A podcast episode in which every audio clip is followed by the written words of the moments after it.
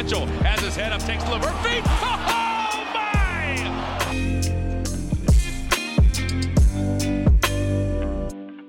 Bonjour à toutes et à tous et bienvenue dans les articles de QI, le podcast où on discute de nos articles tout simplement. On essaye de les approfondir et de vous donner envie de les écouter aussi, de, enfin, de les lire plutôt. Euh, J'espère que vous allez bien. Euh, Aujourd'hui, on va discuter de Alperen Sengun et Nikola Jokic en présence de Benji. Salut Benji, comment ça va? Hello, hello. Bah écoute, euh, ça va. hein. Je, je regardais là tout à l'heure euh, le nombre de, de podcasts qu'on a réussi à enregistrer quand même depuis le début d'année. Et bah j'étais un peu fier de ce qu'on a fait parce qu'on en a quand même enregistré beaucoup. C'est beaucoup grâce à toi parce que tu les produis tous. Bon, on tient un bon rythme quand même. Ouais, tout le, monde- tout le monde tient le rythme, donc, euh, donc ça va. on- Ça, ça fait plaisir, on tient le, on tient le truc pour l'instant. Ouais. C'est vrai que chez QI Basket, la régularité, c'est pas forcément le, point, le point fort, mais, euh, mais ça tient.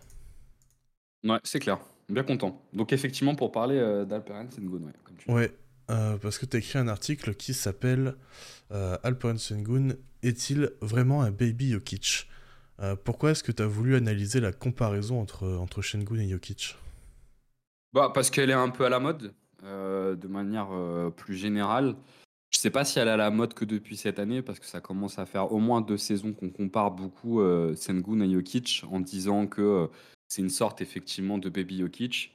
Si on va un peu dans le détail, on, voit que Udoka, quand il est arrivé, il a fait des, analogies un peu avec ce que peut être euh, Jokic. Donc ça va pas que dans les médias, c'est aussi dans le coaching staff de Houston et dans le monde de la NBA. Et donc, effectivement, ça m'intéressait de voir si c'était une réalité. Parce que moi, de base, je peux vite être un peu agacé par les comparaisons de tout, tout le temps. Euh, Enfin, on va pas se mentir, une des raisons pour lesquelles on compare Sengun et Jokic, c'est parce qu'ils sont tous les deux blancs et européens et qu'ils ont de l'IQ. Mais c'est pas parce que tu es blanc, européen et de l'IQ que tu es le même joueur. D'autant que moi, perso, alors toi, je sais pas, mais moi, perso, quand je les vois jouer, j'arrive pas à me dire que je vois. euh, que je vois Jokic quand je vois Sengun, quoi. Je vois un intérieur qui est bon passeur, qui sait scorer, mais j'aurais beaucoup de mal à dire que je vois Jokic. Et je voyais pas mal de différences, donc je m'étais dit que ça pouvait être intéressant de les poser sur papier et puis aussi de les mesurer un petit peu. Ouais, c'est ça, j'ai l'impression que voilà, ces deux intérieurs qui ont un peu un jeu de passe un peu parfois, euh, euh, disons, euh, spécial. euh, un peu, ext- Un peu flashy, ouais. un peu flashy, ouais, voilà, c'est le mot que je cherchais. Mm. Et euh, du coup, c'est vrai que la comparaison va vite, mais du coup, euh, justement, c'est quoi ces différences majeures entre les deux joueurs? Bah, je pense que t'en as un qui est presque un espèce de second meneur de jeu, un porteur de balle, un porteur d'attaque, là où l'autre, c'est plus un point of attack, c'est-à-dire que c'est plus euh, quelqu'un auquel, autour duquel on va, on va tourner la finition. Si on va dans, dans le détail sur ce qu'ils sont, je, cro- je crois que Jokic, ouais, dans, dans le prolongement de ça, c'est beaucoup plus un hub et un initiateur. Là où Sengun, euh, on va plus se servir de ses qualités de, finisseur. Euh, Sengun est beaucoup plus utilisé sur. Enfin, est beaucoup plus, faut mesurer. euh, moi, j'ai tendance toujours à utiliser des superlatifs. Sengun, on va plus le voir dans l'utilisation de short roll. Et en fait, on va pas lui faire faire le premier écart, il fera le deuxième. euh, là où Jokic va plutôt faire le premier. Il se trouve qu'effectivement, ils ont quand même quelques points communs. Ils ont tous les deux la particularité d'avoir beaucoup de, de touchés, c'est ce qui les rapproche, notamment dans leur finition. Mais même dans leur manière d'a- d'attirer leur finition, ils sont assez différents. Sengun est beaucoup plus athlétique que Jokic, et là je pense qu'on peut utiliser le superlatif de beaucoup plus, parce qu'il a un premier pas qui est vraiment impressionnant, qui lui permet notamment d'attaquer les défenseurs de phase, de s'impliquer dans le jeu en transition. Alors ça c'est pas tant le premier pas, mais c'est son flow global. Et globalement, Sengun s'appuie beaucoup sur ses qualités athlétiques aujourd'hui pour scorer, là où euh, Nikola Jokic est euh, quand même euh, plus concentré sur ses qualités techniques et, d'IQ. Donc, déjà, je, trouve qu'il y a une différence assez importante sur la façon dont ils amènent, dont ils amènent ne- leur scoring. D'ailleurs, il y, a un- point qui, je trouve, euh, traduit bien leur différence athlétique. C'est sur la question du post-up, parce que pour le coup, tous les deux en jouent beaucoup quand même du post-up. Et dans l'article, vous avez du détail sur l'efficacité sur chacun des styles qu'on vous donne. Mais sur la question du post-up, là où euh, Jokic est, beaucoup dans, justement le jeu post-bas et dans le fait d'être dos au panier, Sengun va beaucoup plus faire de jeu face au panier. euh, et, justement pour se servir de, son premier pas euh, là-dessus. Et puis le deuxième élément qui, me paraissait intéressant euh, d'analyser, c'est parce que c'est probablement là-dessus que la comparaison se fonde, c'est sur la question du, du playmaking. je suis pas convaincu que euh, le scoring, soit la, raison pour laquelle on les compare tous les deux. Je pense qu'on les compare beaucoup tous les deux parce que parce qu'on compare beaucoup leur playmaking et qu'on se dit que leur playmaking est le même parce qu'en fait on regarde un espèce de volume statistique de passes faites. Alors qu'en réalité, euh, pour le coup, là-dessus, il y, a quand même, euh, il y a quand même pas mal de différences. La, première, il me semble, c'est c'est la question de leur efficacité à 3 points. Alors, je sais, je parle de playmaking et derrière, je parle d'efficacité à 3 points. Mais en fait, Sengun n'est pas un joueur très très efficace à 3 points et c'est pas un joueur à respecter. Du coup, il peut pas trop démarrer son playmaking à 3 points, là où Jokic va quand même souvent le démarrer loin du cercle parce qu'il est obligé d'être respecté, on est obligé de monter sur lui. Euh, donc déjà, c'est une première différence fondamentale. La création de Sengun, elle démarre rarement en dehors de la raquette. La création de Sengun, en fait, elle se concentre essentiellement sur les, les short rolls.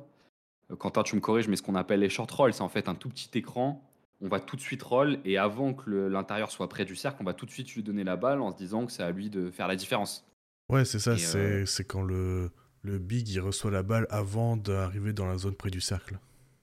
Exactement. Et en Peu fait. Sengun, pour, pour le coup, Jokic aussi est pas mal utilisé là-dessus, mais, mais Sengun est vraiment énormément utilisé là-dessus euh, parce que justement, il a cette capacité sur des petits temps à faire beaucoup de différence sur ce short roll, parce qu'il a ce premier pas en sortie de short roll qui lui permet d'attaquer vite le cercle, et parce qu'il a cette vision de jeu qui vient, euh, pour le coup, nourrir son playmaking.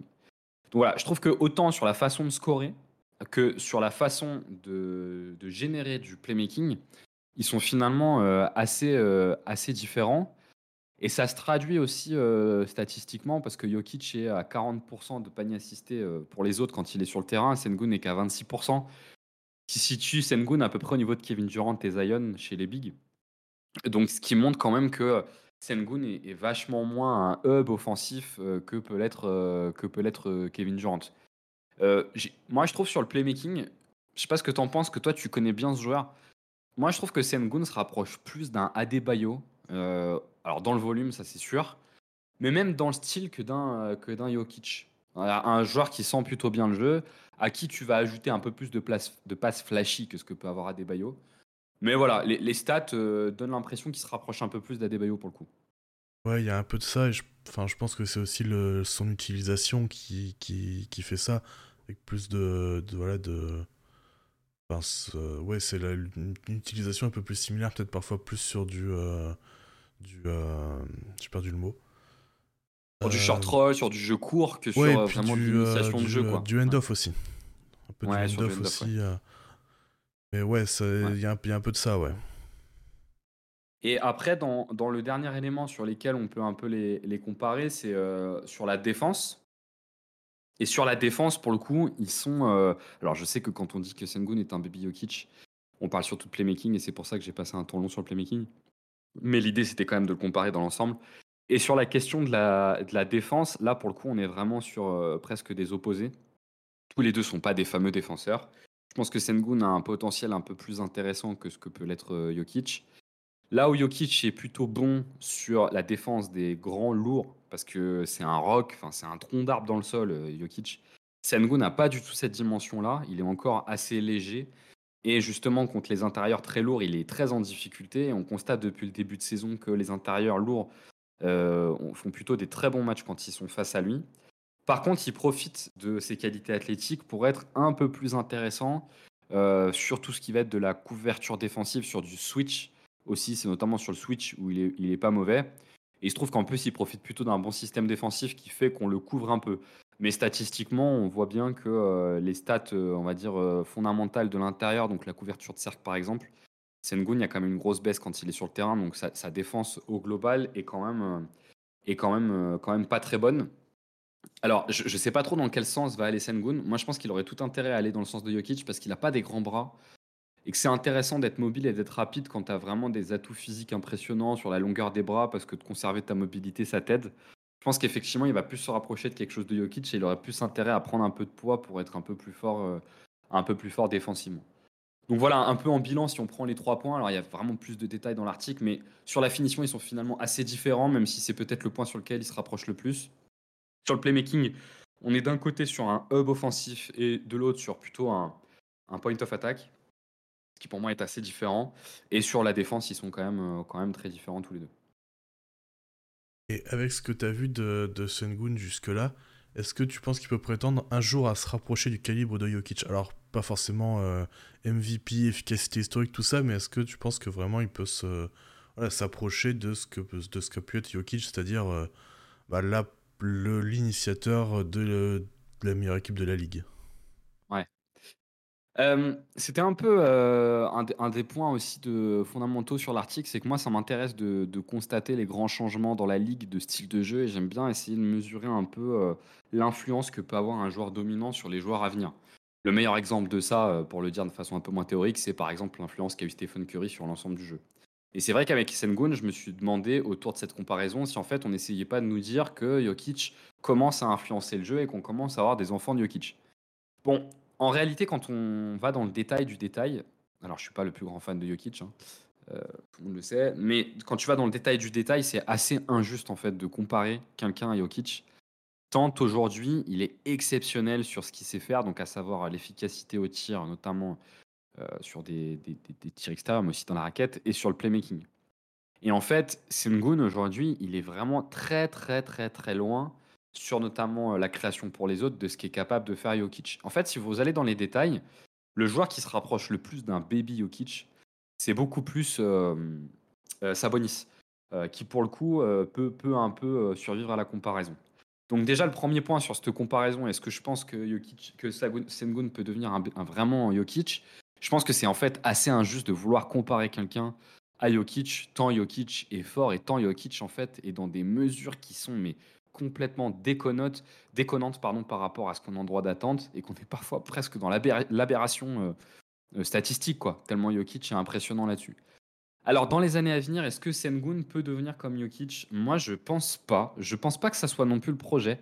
Par contre, je pense que Sengun peut vraiment devenir un finisseur élite et un scoreur élite. Mais je pense pas qu'il aura à terme euh, la création pour les autres euh, Par contre, je le vois bien, ouais, effectivement, devenir un joueur qui est vraiment euh, ton option numéro une en attaque et à qui tu ajoutes un fort playmaking.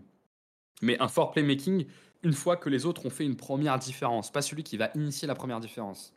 Là où Jokic marque vraiment la rupture avec les autres, quoi. C'est que Jokic, il te fait la première différence. Limite, il te, même Jokic, il te monte la balle si besoin, tu vois. Euh, Sengun, je pense pas qu'on rentrera là-dedans. Ouais, en fait, il y, a beaucoup d'intérieurs qui euh, maintenant deviennent des bons passeurs, un peu playmakers, mais en fait, Jokic, ça reste euh, l'exception finalement. Ouais, c'est ça. Et en fait, ce qui est un peu emmerdant maintenant, c'est qu'à chaque fois qu'un mec euh, devient un, bon passeur, pour peu qu'il soit blanc, parce qu'on fait on le fait pas avec Embiid, hein, qui pour le coup fait aussi beaucoup de passes décisives, on va tout de suite dire que c'est un baby Jokic. Alors qu'en fait, Jokic, c'est pas que des passes, c'est pas qu'un volume impressionnant de passes décisives. Hein. Euh, Jokic, c'est un initiateur de jeu, c'est un initiateur de création pour les autres. Et ça, c'est très très rare en fait chez les intérieurs. Et aujourd'hui, c'est vrai que le seul intérieur qui fait aussi un peu ça, alors on se posait la question lors de notre dernier podcast s'il profitait pas un peu du système, mais c'est Sabonis qui fait quand même un peu ça. Pas dans les mêmes proportions que Jokic, mais, mais qui le fait quand même. Sengun, il le fait pas du tout. Enfin, moi, pour préparer cet article, j'ai regardé euh, vraiment dans le détail 7-8 euh, matchs de Houston, Sengun ne génère vraiment pas la base de la création de l'attaque. Hein. C'est vraiment, je profite d'un premier décalage et je vais créer le reste. Et là où il pourrait le faire un peu, c'est sur euh, tout ce qui est sur le jeu post-bas, mais sur le jeu post-bas, il est vraiment focus sur son scoring, en fait. Il est vraiment focus sur son scoring. C'est un scoreur avant tout. Je pense d'ailleurs que c'est la principale différence qu'il a avec Jokic, c'est ça, c'est qu'il est beaucoup plus attiré par le scoring que ne peut l'être Jokic. C'est un peu comme euh, ce qu'on disait de Trae Young quand il est arrivé, c'est le nouveau Curry, mais en fait, euh, pas vraiment. Ouais, tout à fait. Ouais, je, ouais effectivement, Trae Young est beaucoup plus un porteur de balles que ce que, enfin, moins complet en fait que ce qu'est capable de faire Curry. Mais il faudrait rentrer dans le détail pour faire une vraie comparaison. C'est un euh, autre débat. Mais c'est un autre débat, ouais, exactement. Qui d'ailleurs peut être intéressant à reprendre un jour. Ouais. Quelques années plus tard.